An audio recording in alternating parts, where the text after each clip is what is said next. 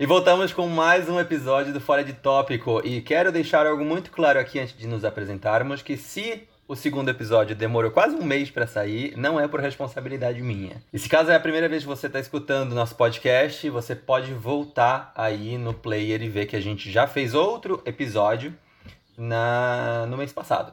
Uns assuntos bastante interessantes, justamente falando sobre é, as comparações que se fazem entre Argentina e Venezuela. No episódio de hoje a gente vai falar sobre as relações entre Brasil e Argentina, que sempre historicamente foram conturbadas, e é o assunto justamente dessa linha histórica, o que a gente vai tratar hoje. Mas antes de mais nada, vamos nos apresentar, não é mesmo? Eu sou William Cardoso. Como falei no podcast do mês passado, sou um ex-estudante de medicina antes da pandemia. Você pode me encontrar pelo Instagram como Will, com dois L's, Cardoso OK, e lá você consegue fazer o pedido dos links, caso você queira, porque todas as pautas que a gente faz aqui por Fora de Tópico, a gente deixa salvos os links que foram utilizados como base bibliográfica, para caso alguém quiser, né, dar, dar uma lida em um material um pouco mais extenso. Deixo vocês com o meu parceiro de podcast. Bom, eu me chamo Victor Barcelos, sou estudante atualmente de medicina da, Facu da Universidade Nacional de Rosário. Eu só queria dizer que nós demoramos em gravar esse segundo, é, segundo episódio do podcast, porque eu fiquei traumatizado com alguns comentários de gente monarquista e que me deram durante nesse último mês um mês de muita diarreia. Eu até peço desculpa por esse problema, mas é que minha saúde emocional não estava boa, minha gente. Ok, ok. Eu gostaria, já que a gente está fazendo agradecimentos e, e, e, disclaimers aí sobre comentários da edição passada, gostaria muito de agradecer porque teve uma chegada bastante interessante, o primeiro episódio, por ser um episódio de duas pessoas relativamente desconhecidas. É, muita gente veio, algumas pessoas, vamos ser bem honestos, chegaram a mandar mensagem por privado e parabenizar pelo, pelo projeto e pelo primeiro episódio de que tratou de desmistificar essas relações, essas comparações que se fazem. Hum. Vamos lá começar a fazer a nossa linha histórica, Vitor? Começa aí e conta pra gente. Então, gente, é... A relação, né, Brasil-Argentina, é uma relação que eu havia comentado em off com o meu querido amigo William, que tem em sua origem desde que Brasil é Brasil e desde que a Argentina é Argentina. É uma relação com suas origens coloniais, eu já te diria, eu já diria a vocês. É, obviamente, no momento do processo conturbado de colonização, pela falta de delimitação fronteiriça, na época do momento das capitanias hereditárias, em que havia uma parte do Brasil que estava aí com Espanha, depois juntou tudo num negócio só. Se você quiser saber mais, eu te aconselho a estudar, meu caro amigo, para que você não cometa, não cometa é, os, os erros que muita gente comete, como por exemplo defender a monarquia. Mas é, comentando esse breve e superficial recorrido histórico que eu lhes digo agora, o relação Brasil-Argentina é uma relação que vem de muito tempo. É, antes de começar a falar, eu gostaria de mencionar a vocês, é, não apenas mencionar, mas indicar a vocês a leitura, a leitura de uma coletânea é, de livros do Érico Veríssimo denominado Tempo e Vento.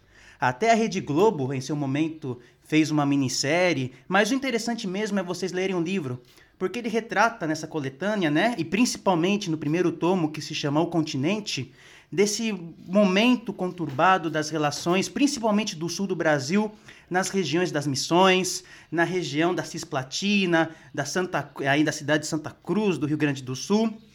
E tem uma parte muito interessante que ele demonstra sempre esse conflito de tensões que existia nessa, naquela época em que o pessoal dessa região sempre vivia realmente muito atento, é muito assustado pela ameaça, e tanto que os brasileiros se referiam a as pessoas, os povos que transcendiam a percepção de limite do que era Brasil naquela época, como os castelhanos. Eu gostaria de deixar remarcada aqui uma cena que me marcou muito, até diga-se de passagem, na parte do capítulo que se chama Ana Terra, que é até vendido como livro separadamente, em que Érico Veríssimo é, relata de uma forma muito impressionante, melancólica e muito triste a cena dos castelhanos invadindo é, um, uma fazenda, um sítio no sul do Brasil, bem fronteira com o que seria hoje Uruguai, é, e eles matando todo mundo da fazenda. E essa mulher na terra, para fazer com que seu filhinho vivesse, escapasse, ela meio que. Não é que. Eu não sei nem como dizer isso, mas ela foi estuprada coletivamente, me desculpe a forma que eu digo, mas é interessante remontar que desde que o, essa percepção errônea que eu diria da amizade brasileira, argentina, sul-americana, que muitos autores se referem como o cono do sul, entendeu? É baseada principalmente em interesses pessoais. É, não é à toa que foi uma região de muitas tensões, na região dessa é, fronteiriça entre o que seria a bacia do Plata, do Prata, perdão, da Argentina e do Brasil, e que só foi ter calmarias perto quando o Brasil, em seu momento, deixa de ser o Brasil é, é monárquico em seu sentido. Nem sei se essa palavra que assim se refere, se eu estou fazendo neologismo, mas desde que o Brasil deixa de ser monarquia e passa a ser como república e começa a estreitar, aumentar os vínculos de comércio entre a região da Cisplatina com a Argentina, que era em seu momento muito exportadora, exportava para a gente bens de consumos primários, como, se eu não me engano, farinha de trigo ou farinha de arroz? Acho que é farinha de trigo. Exato. E nesse momento, né, é, o presidente Roca, aqui, aqui, da Argentina, com eu esqueci o nome do presidente do Brasil naquela época. É, em 1890 começaram a aumentar os laços, entendeu?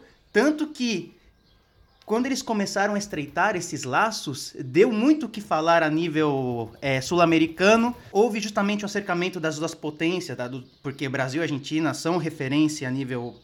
eram até então, hoje em dia, né?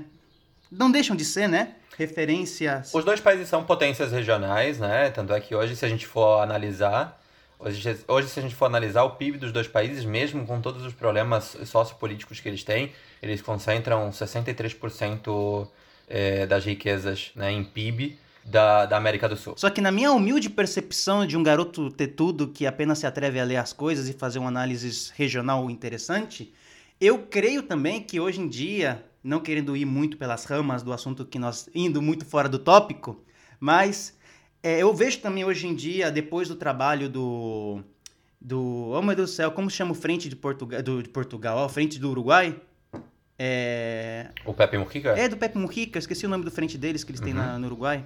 Frente Amplo. Frente Amplo, assim. Depois do trabalho feito desses últimos anos de governo Frente Amplo, que levou o Uruguai a outras ao tanto que fez com que tenha aquele ditado, né? que quando o Brasil e a Argentina se resfria, é, fica doente, o Uruguai pega um resfriadinho, né? Mas eles conseguiram se suportar e tanto que é um dos países na vanguarda hoje em dia em frente a essa crise econômica que a gente está vivendo. E estamos falando de um país pequeno que não tem a mesma, comparando com o Brasil, a mesma, o mesmo polo industrial que teoricamente nós temos e que está indo a frangalhos. Mas na época just... que tem mais vaca do que gente. Exatamente, caso. isso que é muito interessante para ser levado em consideração. Mas remontando à época da República Brasileira, em que houve esse acercamento, também muito pelo interesse do governo, do Estado argentino, para poder ter é, não melhorias, mas que o Brasil fizesse concessões aos, argentinos, porque o Brasil para os argentinos, desde uma perspectiva econômica, era um grande polo em que eles exportavam seus uhum. bens de consumo primário. Tanto que, desde uhum. naquela época, sempre nós tivemos os abutres, né? Sempre os abutres rondavam a América Latina. Por um lado, tinham os abutres dos ingleses que estiveram e influenciaram tanto no processo da independência brasileira, é, na Guerra do Paraguai.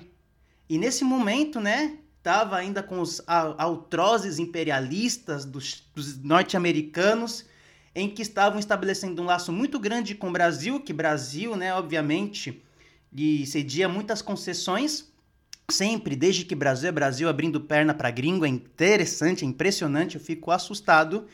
E houve, começou a haver esse acercamento, essa relação, essa dizendo que nós outros somos hermanos, sabe? Essa questão que sempre antes de vir viver na Argentina, tinha muito essa concepção que somos países hermanos, mas em uma perspectiva, nenhum país, se nós analisarmos desde uma perspectiva histórica, social, política, econômica, não houve esse acercamento pela, amistade, pela, pela amizade, mas sim por interesses pessoais que ambos países tinham em seu momento. Houve essa aproximação depois dessa calmaria causada da guerra é, pela, pelo, da bacia do, da, da Cisplatina. Depois também a gente vê um acercamento produto, por exemplo, da Guerra do Paraguai.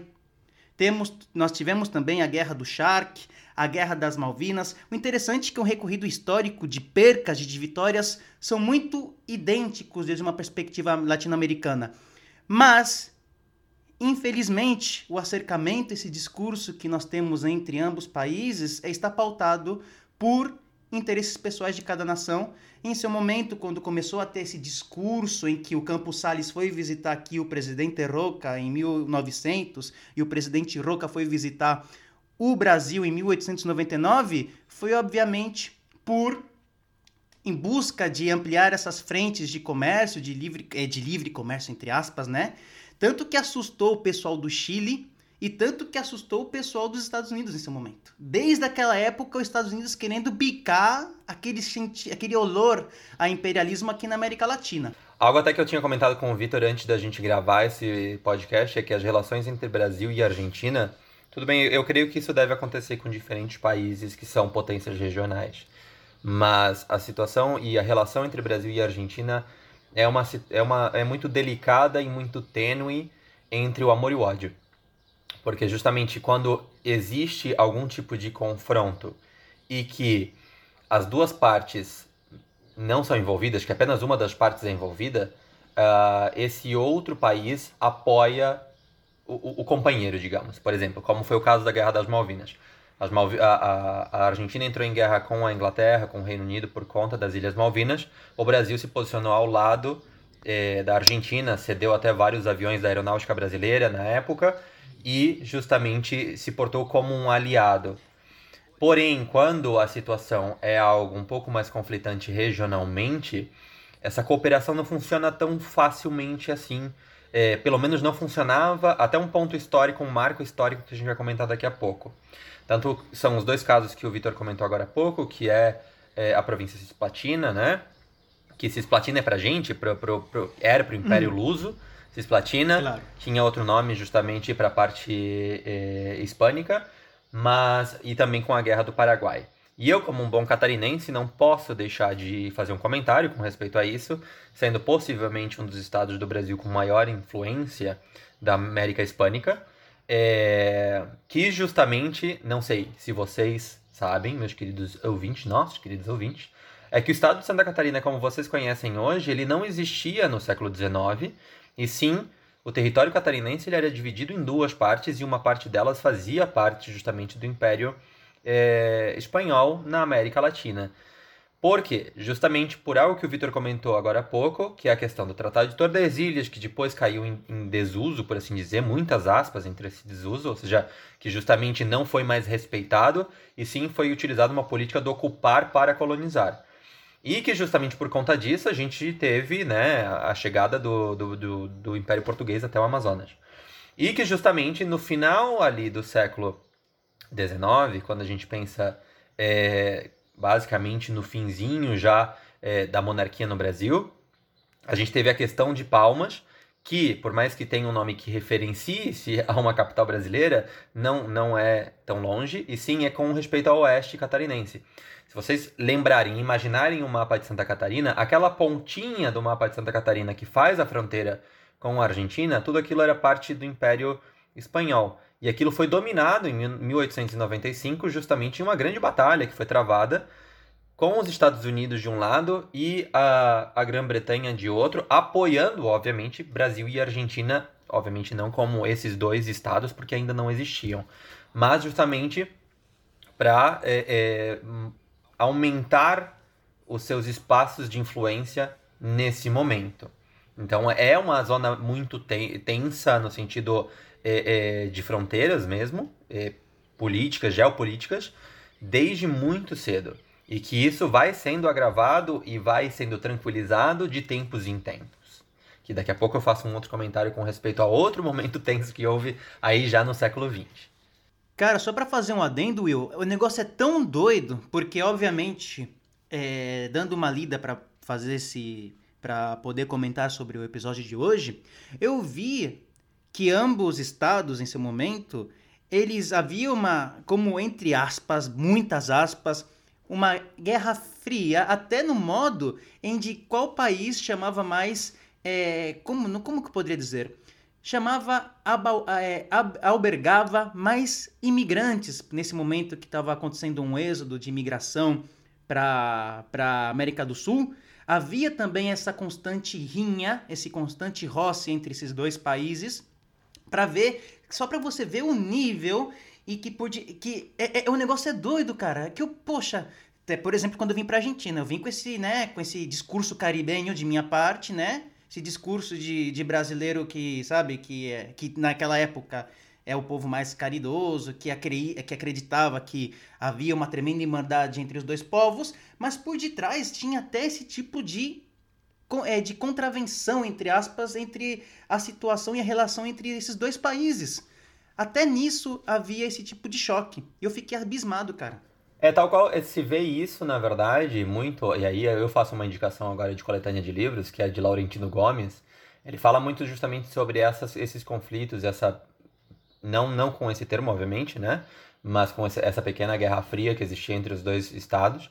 É, eu não lembro agora se é em 1822 ou em 1889, os dois livros são da coletânea do Laurentino Gomes, mas ele fala justamente sobre isso, sobre esses grandes choques que haviam entre é, é, as colônias, a colônia, no caso, portuguesa e as colônias é, hispânicas na América Latina, justamente nos confrontos na hora de, de avançar para colonizar, para conseguir mais, trazendo justamente essa. Eu acho que, que não existe né, um outro país que não seja a Argentina que referencia mais na América Latina o sentimento do século XVIII, XIX, que existia entre Espanha e Portugal. Né? Essa rivalidade que existia entre os dois, é, que num, em um certo momento acabou se tornando um império só e depois se dissolvendo e voltando a ser dois impérios, é, que, que, que refletem mais ou nos dias de hoje, ou no século XIX e XX, é, do que o Brasil e a Argentina. Eles são basicamente um copy-pega daquele conflito naquele momento. Exatamente. Tiveram justamente o que eu estava pensando enquanto você falava. As lutas, as causas de tanta, de tanta, de, de, de, de tanto confronto são causas importadas, cara. Eu fico, eu fico, eu, você me desculpa que agora vai ter um brainstorm da minha cabeça, que bravo, que hoje eu tô virado no giraia, como disseram algum bom paulistano. Essa percepção ínfima, nacionalista, que muitas pessoas carregam em seus discursos, tanto os argentinos quanto os brasileiros, é uma construção subjetiva, subversiva de todo o processo histórico e da, reali da real identidade que ambas pátrias carregam de si mesmas, cara.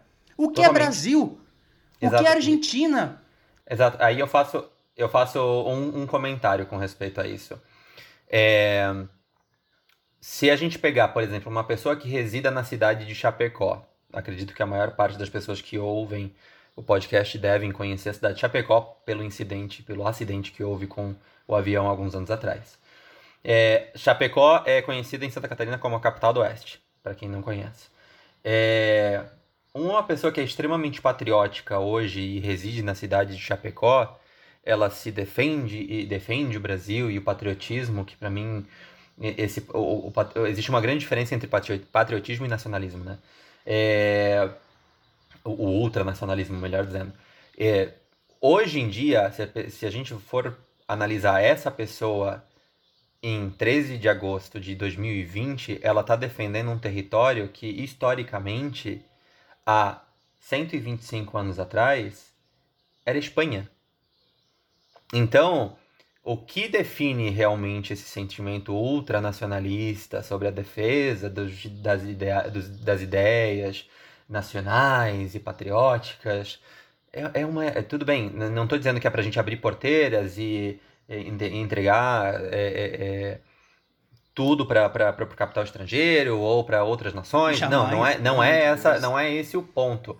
E sim o ponto de quando o patriotismo que é nesse esquema de ultranacionalismo velado, é, acaba se transformando em colocar outras nações em uma categoria inferior à sua. Esse é o ponto que eu quero chegar, né? É porque é muito é muito ilógico em muitos aspectos. E não indo, indo um pouquinho mais longe, você falou que há 125 anos atrás era Espanha. Só que houve uma época baixo, quando houve a fusão daqueles dois estados colonialistas, que eram Espanha e Portugal, a América do Sul era uma coisa só, meu querido. E antes do período da colonização, nós éramos também uma coisa só. A real identidade brasileira, a real identidade argentina, a real identidade da, do, América, do americano sulista, do América do sei lá como que fala esse negócio aí, que eu tô agora bolado, não existe.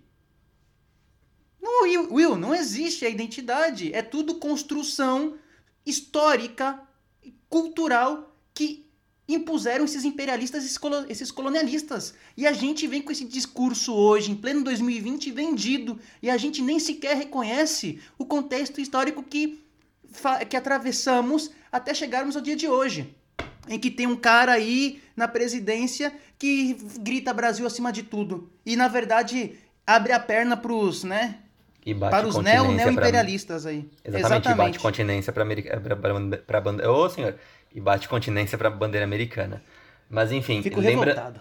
lembrando algo importante também. O motivo pelo qual a gente está fazendo esse, esse episódio aqui, para você que meio que ainda não entendeu, o motivo foi justamente porque depois da primeira, do primeiro episódio que a gente fez, eu e o Vitor, depois que a gente gravou o último episódio, a gente conversou sobre várias situações vinculadas a essa rivalidade, porque eu nunca consegui entender essa uma rivalidade tão grande que exista entre os dois países ser baseada única e exclusivamente no futebol. Quer ter a rivalidade de futebol? Tem, não tem problema. Mas é porque a rivalidade no futebol existe entre Brasil e Uruguai também, por exemplo. Mas a gente não tem esse, esse sentimento rancoroso tão grande quanto com, existe com alguns brasileiros e argentinos. Então a gente foi buscar justamente é, historicamente os motivos pelos quais existe tanta desconfiança entre os dois países que justamente gera esse sentimento meio ácido entre as duas, as duas nações ou os nacionais dessas duas nações, obviamente. É, até porque, faço um pequeno adendo aqui, um dos motivos pelo qual é, me deu esse clique de fazer esse episódio é, foi a reação de alguns argentinos quando, há alguns meses atrás, um é, ingressante da Faculdade de Medicina de Rosário faleceu intoxicado com gás por conta do aquecimento da casa dele, porque a gente não está acostumado com isso no Brasil, a gente não sabe lidar com isso. E era um garoto de 18, 19 anos. Ele Sim. faleceu intoxicado e vários argentinos nos comentários fizeram comentários de um humor ácido terrível. A maior parte prestou condolências, mas tu encontrava, obviamente, aquelas é, ovelhas ali perdidas que estavam fazendo comentários desnecessários. Essa e eu gente... Não... E eu não sou, só para concluir, Vitor, é, e eu não sou partidário do deixar passar porque são poucos. Porque a partir do momento em que a gente deixa passar certos comentários porque são a minoria, a gente permite que essa ideia perpetue.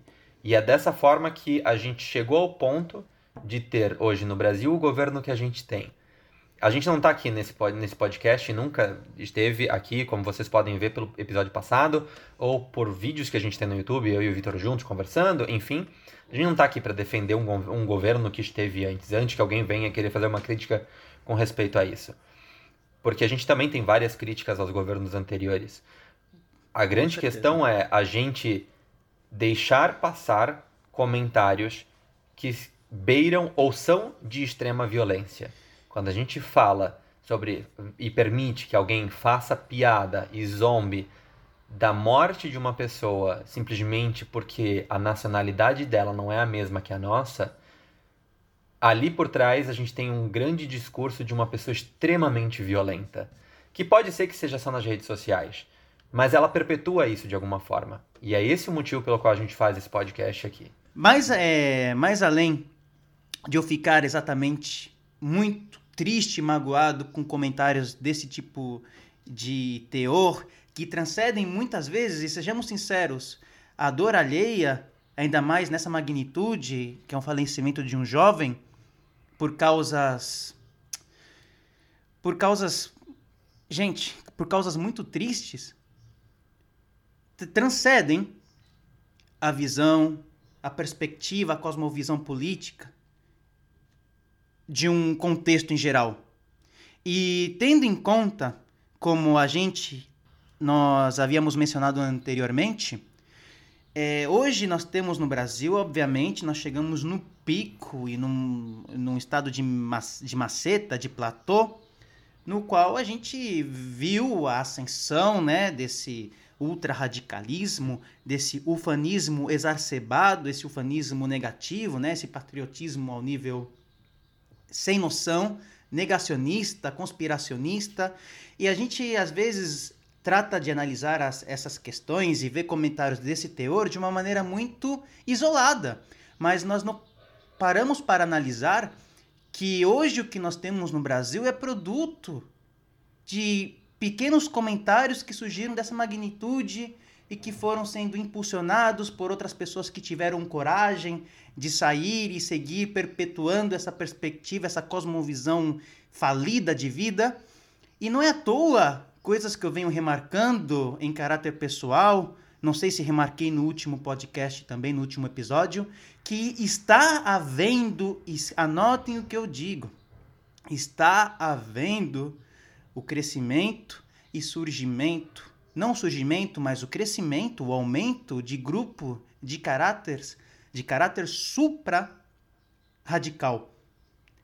Fizeram uma manifestação agora aí contra contra a quarentena, contra o isolamento, e a mídia foi fazer a cobertura desse desse ato que está bom, entre aspas, pelo direito que a pessoa tem de expressar a sua individualidade até certo limite, sejamos sinceros, ainda que o objetivo que eles levam para ir nesse ato, para mim, é algo que transcendem é, uma situação ética de política pública, mas eles pegaram, foi um assunto em que explamou, não sei, não sei como falar isso em inglês, mas que foi um assunto que teve tanta magnitude, tanta cobertura, que todas as redes, o Twitter explodiu, tendo os vídeos dos manifestantes com o mesmo discurso que eles são os que geram emprego, que geram as riquezas para o país, que eles são as pessoas de bem, os cristãos afortunados, os arrevistas, mas saem quebrando porrada, espancando a mídia, quebrando o equipamento da mídia e foi a mesma coisa que aconteceu no Brasil. Desde 2000 e, quando, 2013, que houve a marcha, que houve né, o, a, o pico da marcha, em seu, é, da, da marcha, da manifestação em seu momento no Brasil, que houve o aumento, consequentemente, de manifestações, manifestações desse caráter. Não é à toa que qualquer manifestação que a gente vê desse grupo oficialista do Brasil que sai quebrando tudo e está acontecendo de pouco a pouco aqui na Argentina. Infelizmente, se nós pararmos para analisar, época de Vargas, Estado Novo, ascensão de Perón na Argentina. Por isso que eu sempre grito e sempre comento de uma forma educadamente aos meus companheiros e minhas companheiras argentinas para que tomem cuidado e para que saibam militar. Em nesses, em nesses momentos em que a gente está em constante ameaça dessa nova direita, né? Nessa new direita que acha que ser direita é ser extremista, mas tudo bem. Até me desculpa, até os, as, o pessoal de esquerda, em suas bandeiras ideológicas, que são é, categorizadas como extremistas, estão deixando de ser extremistas. São esquerdistas burgueses, que acham que militar é ficar sentado em casa escrevendo no Instagram, tirando fotinho com boné do MST. Não é assim que se milita, e não é à toa que nós deixamos de falar com as massas que aconteceu, o que está acontecendo no Brasil e que vai vir a acontecer no, aqui na Argentina. Bom, voltando aos assuntos do, do podcast, o segundo ponto histórico, marco histórico, que fala justamente sobre esse. É, essa tensão entre Argentina e Brasil, aí já sim como Argentina e como Brasil, é, e de uma forma aí um pouquinho mais resumida. Eles comentam, houve durante a época, o período da Segunda Guerra Mundial, é, vários conflitos, não só, obviamente, na Europa, na Ásia e na América do Norte, mas isso se refletiu de alguma forma também para outras partes do mundo. É, certos conflitos, né? Tanto é que por conta disso que o nome era Segunda Guerra Mundial, né? É, e justamente influenciado por diferentes atores internacionais, é, ali por 1940, para os que não conhecem a, a história. É, houve um grande mal entendido, por assim dizer, mas muito bem intencionado, de potências internacionais. E isso é uma nota que está tanto no Estadão como no La Onda Digital, que é um jornal uruguaio, que fala justamente sobre esse período histórico e de conflito entre Brasil e Argentina, que a Argentina foi informada, os militares argentinos foram informados de que o Brasil pretendia invadir uh, a Argentina, principalmente as províncias de Misiones e de Corrientes, que são justamente as fronteiriças, para poder justamente ter um melhor controle eh, da vazão do rio Uruguai, né, porque é um rio muito importante na América Latina. A mesma situação aconteceu no Brasil, em que os militares brasileiros foram informados de que a Argentina pretendia invadir o território brasileiro nas zonas de fronteira aí do Rio Grande do Sul e de Santa Catarina, justamente por situações muito semelhantes, em que, uh, por sorte, não houve nenhum conflito com respeito a isso, mas o próprio governo brasileiro, nesse momento, sabia que se a Argentina tivesse invadido, não havia maneira de sustentar os dois territórios. Ou o território que fosse invadido, justamente porque, historicamente, é, justamente né, para aquelas pessoas que não entendem, não, não, não seguem muito bem a linha histórica.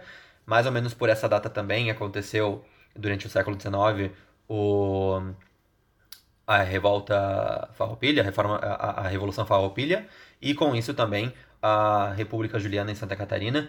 Por conta disso, naquele momento Império, e depois isso foi levado para a Primeira República, é, a maior parte do exército foi tirada do sul do Brasil, e isso vem acontecendo há muito tempo. É, a, a, os grandes poderes do exército que antes existiam no sul do Brasil, por uma questão de fronteiras, foram tirados para que é, não houvesse a possibilidade de uma nova revolução, como aconteceu, é, né, que é justamente agora a gente está entrando em setembro, que é o mês Farroupilha, para que não pudesse haver uma situação semelhante, e por conta disso deixou o território desprotegido. E como não existia o desenvolvimento de linhas férreas naquele momento, como sim existia na Argentina, já se sabia de que seria muito complicado levar soldados para a zona de fronteira para defender esse espaço é, do, do, do, então Estado brasileiro durante a Primeira República. E gerou mais um momento de tensão, que vem se arrastando e vem se arrastando e vem se arrastando até o momento que por sorte e muita planificação e boa vontade, que é a fundação do Mercosul, que teve os seus primeiros é, pais, digamos, ou mães, para não ser é, machista, uh, o Brasil e a Argentina, que foram os principais é, países que fortaleceram e que impulsaram o debate da criação de um espaço é, de debate e de comércio entre os países da região da América do Sul, que justamente foi fundado em 1991 em Assunción, no Paraguai, e os países fundadores foram Brasil, Argentina, Uruguai e Paraguai, que basicamente são os estados que hoje é, continuam aí. A gente tem a Venezuela como membro, membro suspenso, justamente porque desrespeitou a cláusula democrática do Mercosul. E, e a gente tem aí, obviamente, a Bolívia, que nesse momento é, namora né, com o Mercosul, querendo ser uma, um membro pleno e não só um associado, como é o caso da Bolívia, do Chile e de vários outros países, que são só membros associados e não membros plenos. É, mas por conta justamente também da cláusula democrática, não podem hoje ser integrados totalmente ao bloco. E vale muito a pena a gente ressaltar algo que a gente até conversou em outros momentos é, sobre esses espaços supranacionais. Que é, vou fazer uma recomendação aqui. Eu sei que muita gente talvez não goste muito da produção de conteúdos deles, mas eu gosto bastante. Tem um vídeo do canal financeiro que uma das participantes é a Nilce Moreto, em que ela explica justamente o que é o Mercosul e a diferença que o Mercosul tem para com a União Europeia. Porque a União Europeia é uma união de estados total. Já o Mercosul é uma união aduaneira que deixou de ser tanto uma união aduaneira, ou seja, uma aduana para aqueles que não entendem muito bem o idioma espanhol, é a mesma coisa que a alfândega. Deixou de ser uma forma de negociação comercial para começar a ter outros eh, espaços de debate vinculados não só ao comércio, mas também à, à cultura e ao desenvolvimento regional. A gente tem um parlamento na cidade de Montevideo, que é justamente a cidade sede do Mercosul, em que lá se debatem todos os temas vinculados e vinculantes aos estados do Mercosul. É, a maior parte dos brasileiros não sabe que todas as eleições é, se vota também para os parlamentares que lá estão. Na Argentina isso funciona de uma maneira um pouco mais é, clara, porque se bota uma cara nos candidatos, por mais que eles estejam vinculados aí com o sistema eleitoral é, nacional. Mas mesmo sendo uma união aduaneira, ela ainda assim tem justamente esses espaços de debate de outras de outros aspectos. Tanto é que tem o livre comércio, a livre circulação de é, cidadãos dos Estados-membros. É por isso que nós, brasileiros, podemos também ir estudar na Argentina sem nenhuma complicação, porque justamente a gente lá, teoricamente, é tratado como um nacional. A gente sabe que isso não funciona dessa forma. Assim como os argentinos, quando vêm é, para o Brasil, é, seja ele para fazer turismo, não precisa entrar com passaporte. Tem muitos argentinos que vêm fazer, é, vêm estudar no Brasil também, porque existem várias universidades que destinam parte das vagas para aquelas pessoas que não conhecem. Sim, isso existe.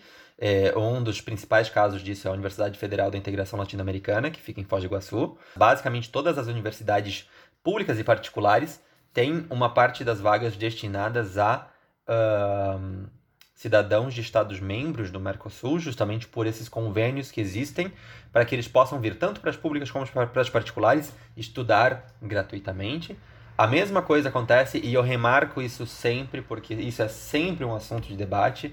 Na zona de fronteira, a maior parte das cidades argentinas são muito pequenas, com um sistema sanitário muitas vezes muito precário, e geralmente essas pessoas acabam utilizando o sistema sanitário brasileiro. Lhes dou um exemplo. Há um tempo atrás, há dois anos atrás, eu morei na cidade de Uruguaiana, no Rio Grande do Sul, que faz fronteira com a cidade de Passo de los Livres. E para as pessoas que são do sul do Brasil, talvez conheçam, Uruguaiana é uma cidade muito conhecida pelo seu carnaval fora de época. E justamente na época de carnaval sempre surgem as campanhas publicitárias vinculadas às é, infecções de transmissão sexual. E nesse momento, justamente, eu descobri que todos os argentinos que moravam na zona de fronteira da Argentina, por um convênio que existia entre os dois países, fazem seus tratamentos de todas as doenças, de, as, as infecções de transmissão sexual no sistema público brasileiro, sem ter que pagar um centavo. E é justamente pelos convênios que existem entre os estados do Mercosul. E vale a pena muito ressaltar isso, porque a gente vê frequentemente pessoas questionando o motivo pelo qual um argentino está no Brasil fazendo X coisa, ou por que, que um brasileiro está na Argentina fazendo X coisa. A gente está nesses lugares porque a gente tem os convênios internacionais feitos pelo Mercosul, que infelizmente não é levado a sério como deveria ser, para fortalecer esse espaço e para fazer com que a economia a ciência, a tecnologia, a cultura e o desenvolvimento regional seja cada vez mais intensificado. E a gente, infelizmente, tem um grande problema de interpretar o Mercosul como algo ideológico, quando na verdade ele deveria ser uma ferramenta dos estados e não dos governos. Não, exatamente. E tanto que, por exemplo, como você bem mencionou, é, sobre a toada ideológica por detrás é, do Mercosul, que certas, que certas figuras políticas, partidárias fazem a seu, a seu respeito, é importante é, destacar e relembrar aos ouvintes, aos nossos queridos ouvintes, que Assim que assumiu o Bolsonaro na presidência da República, houve é, relatos por parte de Paulo Guedes fazendo ataques constantes é, ao bloco em si, fazendo ameaças que o, o interesse do Brasil não era é, prioritariamente para com o bloco e sim para expandir os seus comércios. Isso aqui não tem uma perspectiva histórica importante da causa né, do Mercosul para, para a América do Sul em geral, para os países que conformam esse bloco. E é muito interessante também relembrar que no mês de abril, frente à pior crise sanitária que nós estamos passando nesse, nosso, nesse último século, o presidente Alberto Fernandes, ele é, disse em uma conferência de imprensa que caso o Mercosul, obviamente encabeçado nesse momento pelo, pelo Uruguai, pelo Paraguai pelo Brasil quisessem levar para frente um acordo de livre comércio com os países da Coreia do Sul, da Índia, do Canadá e do Líbano, que ele, que a Argentina, estaria deixando de participar das negociações, das negociações externas do Mercosul, porque desde uma perspectiva que ao meu ver foi muito interessante e inteligente da sua parte, no meio de uma crise econômica, falar de soberania nacional não é justamente abrir a porta, entendeu, para que outros países venham, tendo em conta que os países hoje que conformam o Mercosul, infelizmente, não tem a capacidade de bater de frente com livre comércio com grandes empresas estabelecidas em países desenvolvidos, como é o caso da Coreia do Sul e é o caso do Canadá, do Canadá, da Índia, que é um país que conforma o BRICS, que é um país que está em desenvolvimento, mas é uma certa de certa forma é uma potência também. Ele nesse momento havia dito que a Argentina deixaria o Mercosul. E o interessante também remarcar nessa questão da Argentina, falando que ia deixar de participar do Mercosul, Teve uma reportagem de um dos vídeos, de uma das palestras que o Guedes estava fazendo nesse momento, dizendo caso os kirchneristas ganhassem na Argentina e quisessem manipular, não manipular, mas quisessem influenciar de certa forma o fechamento do bloco para certos tipos de comércios e atividades econômicas, que ele faria com que o Brasil, né, deixasse também o bloco é você vê o, o, ânimo da amizade, da conformação entre as nações, até na perspectiva, hoje em dia ameaçada, obviamente, por governos que, que é, impulsionam esse tipo de debate, até dentro de um momento em que, desde a conformação em 91 com Alfonsin e com o Sarney, estávamos teoricamente passando de, na fase de lua de mel. É, mas ao final de tudo, me parece, e eu até pediria para você, Will, que você pudesse fazer as devidas correções, que foi até me pego de surpresa, justamente falando antes com você nesse episódio, que a Argentina meio que voltou para trás, desistiu de deixar de participar do Mercosul, não é verdade? Exatamente. É, não, não lembro agora exatamente se foi no finzinho de junho ou no início de julho. É, Alberto Fernandes já voltou atrás com respeito ao, a, a saída do, do bloco, justamente por vários fatores que eu quero fazer até alguns comentários com respeito ao bloco. É, um dos pontos também que é importante destacar que muita gente se desesperou quando o, o presidente argentino disse que sairia do Mercosul, porque achou que com isso todos os tratados internacionais cairiam e não daria mais para estudar e tudo mais. Enfim, né? White people problem aqui. é... Mas justamente o que tem que se destacar, em primeiro lugar, naquele momento lá em março, ele fez menção às negociações econômicas e não aos acordos internacionais de desenvolvimento regional, a, a questão cultural, educativa, nada disso foi tocado. Foi voltado ele voltou atrás, assim como o governo brasileiro, em seu momento, disse que sairia do bloco, desistiu. Por quê? Primeiro, o Brasil tem um superávit muito grande dentro do Mercosul. Ele sempre sai ganhando no comércio do Mercosul. Então não vale a pena ele sair. Por outro lado, o Brasil até poderia bater de frente eh, na hora de, de querer negociar certas questões por conta de, por mais de toda a crise e tudo mais, o Brasil é ainda assim um dos países com o maior PIB do mundo. Então tu tens uma economia pujante, por meio, mesmo tendo crise e tudo mais. Mas outros países do Mercosul não teriam a mesma, a, me, a mesma força. É a mesma coisa que a gente pensar na União Europeia. Não é a mesma coisa, é, exemplo, Portugal querer negociar com uma grande empresa ou a União Europeia como um todo querer negociar com uma grande empresa, por exemplo, agora durante a pandemia, para a produção de respiradores.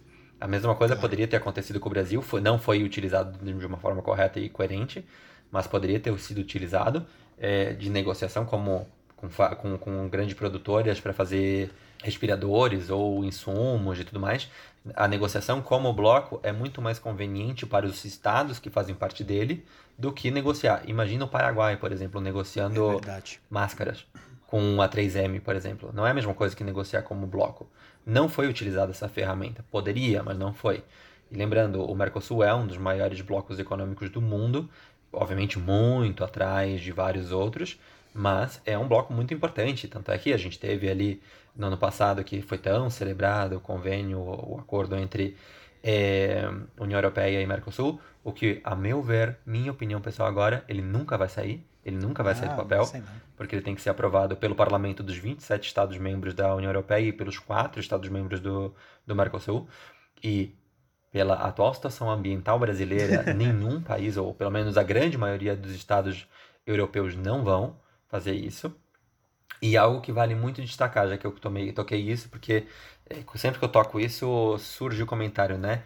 Ah, mas os estados da União Europeia destruíram suas florestas e agora querem falar do Brasil. Ave Maria. Não sei o quê. Sim, a gente tem que pensar que pelo menos um terço do território alemão, mesmo com todos os problemas que eles tiveram eh, de falta de consciência ambiental, porque não era uma política eh, do momento, no século XIX e século XX, hoje um terço do território alemão já é constituído de florestas, porque, porque eles trabalharam para reverter essa situação. A gente tem várias empresas no Brasil, tá aí a Embrapa, por exemplo, para demonstrar de que a gente pode desenvolver o país com tecnologia, sem deixar de produzir com a nossa maior riqueza, que é o nosso mercado agro. Lembrando algo bastante importante também, a, a porcentagem do território nacional que a gente utiliza para agricultura é muito menor do que a porcentagem, por exemplo, que o Uruguai utiliza. O Uruguai utiliza 85% do seu território para agricultura. O Brasil, não lembro agora exatamente a porcentagem, mas é menos. Só que o Uruguai, ele é basicamente campo, ele é basicamente pastagem, o, o, território inteiro. A gente não pode comparar com o Brasil, mesmo no, no, no sentido regional, já que a gente gosta tanto de se colocar nesse, com essa síndrome de, de cachorro vira-lata. É, a gente tem a maior floresta do mundo no nosso território, a gente tem a maior, o maior território inundável do mundo no nosso território, e a gente tem uma das melhores florestas e maiores biomas do mundo na nossa costa atlântica. Então a gente não pode comparar com outros países, porque infelizmente ou felizmente, felizmente, acho eu, é, o Brasil é um grande continente dentro de outro continente com vários biomas e que a gente tem que preservar. Porque é justamente de, dentro desses biomas e podendo desenvolver tecnologia suficiente para conviver é, e preservar a natureza, a gente vai conseguir tirar muito mais coisa positiva disso. Porque eu tenho certeza que a partir do momento em que a gente entender a importância de empresas como a Embrapa para o desenvolvimento econômico do país, a gente vai produzir muito mais com muito menos e a gente vai encontrar meios de subsistência e, e pontos que podem favorecer a nossa economia de uma maneira muito melhor sem ter que desmatar. Não, e outra coisa, William, pelo amor de Deus, basear os seus atos de acordo com que uma pessoa ou um estado fez ou deixou de fazer, isso demonstra total que, a, que esse ser humano que usa isso como artifício é desprovido de inteligência, para não ser um pouco mais rude.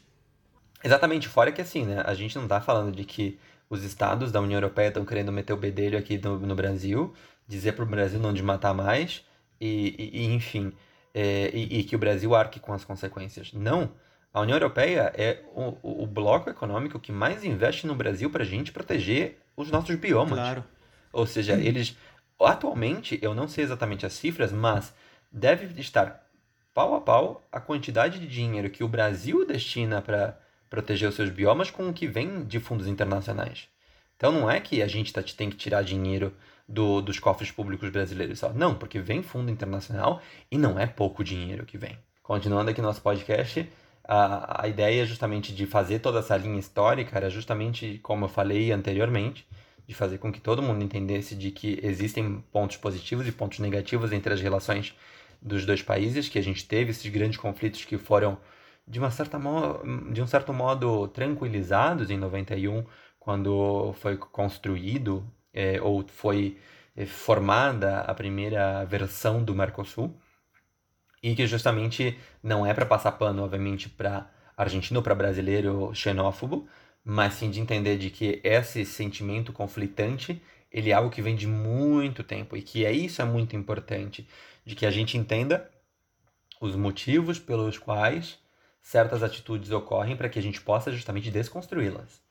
É sempre importante a gente encontrar a nossa história e encontrar o motivo pelo qual certas situações acontecem. Não, exatamente. Que há certas questões, condutas e repro, repro, reproduções sociais que se encontra enraizado, entendeu?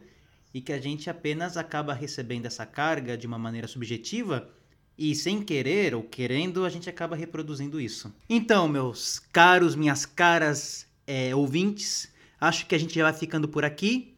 Eu queria agradecer a Will pela oportunidade de estar dando esse segmento a esse projeto tão bacana. E eu queria deixar uma sugestão para vocês que são tão participativos e que demonstram tanto interesse. É, vocês poderiam estar mandando através das nossas redes sociais, é, vocês poderiam estar mandando soluções, eu esqueci a palavra, Will. Sugestões. É isso. É, vocês poderiam estar mandando para nossas redes sociais, através das nossas redes sociais, sugestões para os próximos episódios. Assim que, se vocês quiserem entrar em contato comigo, me oferecendo uma cerveja via delivery ou uma pizza, o meu Instagram é vrenolfi, R-E-N-O-L-P-H-I. E o Will, não sei se ele gostaria de deixar o Instagram dele. Totalmente. Vocês podem, vocês podem obviamente, mandar pra gente as sugestões é, para qualquer um dos dois Instagrams. O meu, como eu falei no início do episódio, é Will com dois L's, Cardoso OK. E a gente deu já duas sugestões para vocês também, né? Eu sugeri para vocês a coletânea de Laurentino Gomes, 1808, 1822, 1889, e tem um novo livro dele, uma coletânea falando sobre a escravidão, muito bacana também. E o Vitor deixou uma sugestão para vocês. É, eu deixei a sugestão de uma excelente, de uma, de uma obra literária modernista do regionalismo sulista brasileiro, do Érico Veríssimo, é a coletânea O Tempo e o Vento, se vocês não quiserem ler os três livros, eu diria para vocês, se vocês quiserem conhecer um pouco mais a fundo, através de uma maneira literária, romântica da causa, é, o primeiro tomo, O Continente, e leiam Ana Terra e um certo Capitão Rodrigo que vocês não vão se decepcionar, meus caros e caras queridas e queridos ouvintes. E dessa forma a gente termina o segundo episódio do Fora de Tópico. Muito obrigado a todo mundo que nos está suportando nesses dois episódios já, que a gente sabe que a gente Não é realmente é sai, do, sai do tópico em vários momentos durante o podcast, mas eu acho que a gente acaba fazendo um apanhado geral bastante interessante. E Joãozinho, vai estudar, meu filho. Pega um livro de história e vai estudar. Tchau. E álcool gel, máscara, distanciamento social, por favor. Cuidem-se. E nada de ozônio na bunda. E nada de ozônio, por favor. Nada de ivermectina, nada de cloroquina e foco na via científica do rolê, certo? Exatamente, empinando a, bund a, gente, a bundinha para vacina.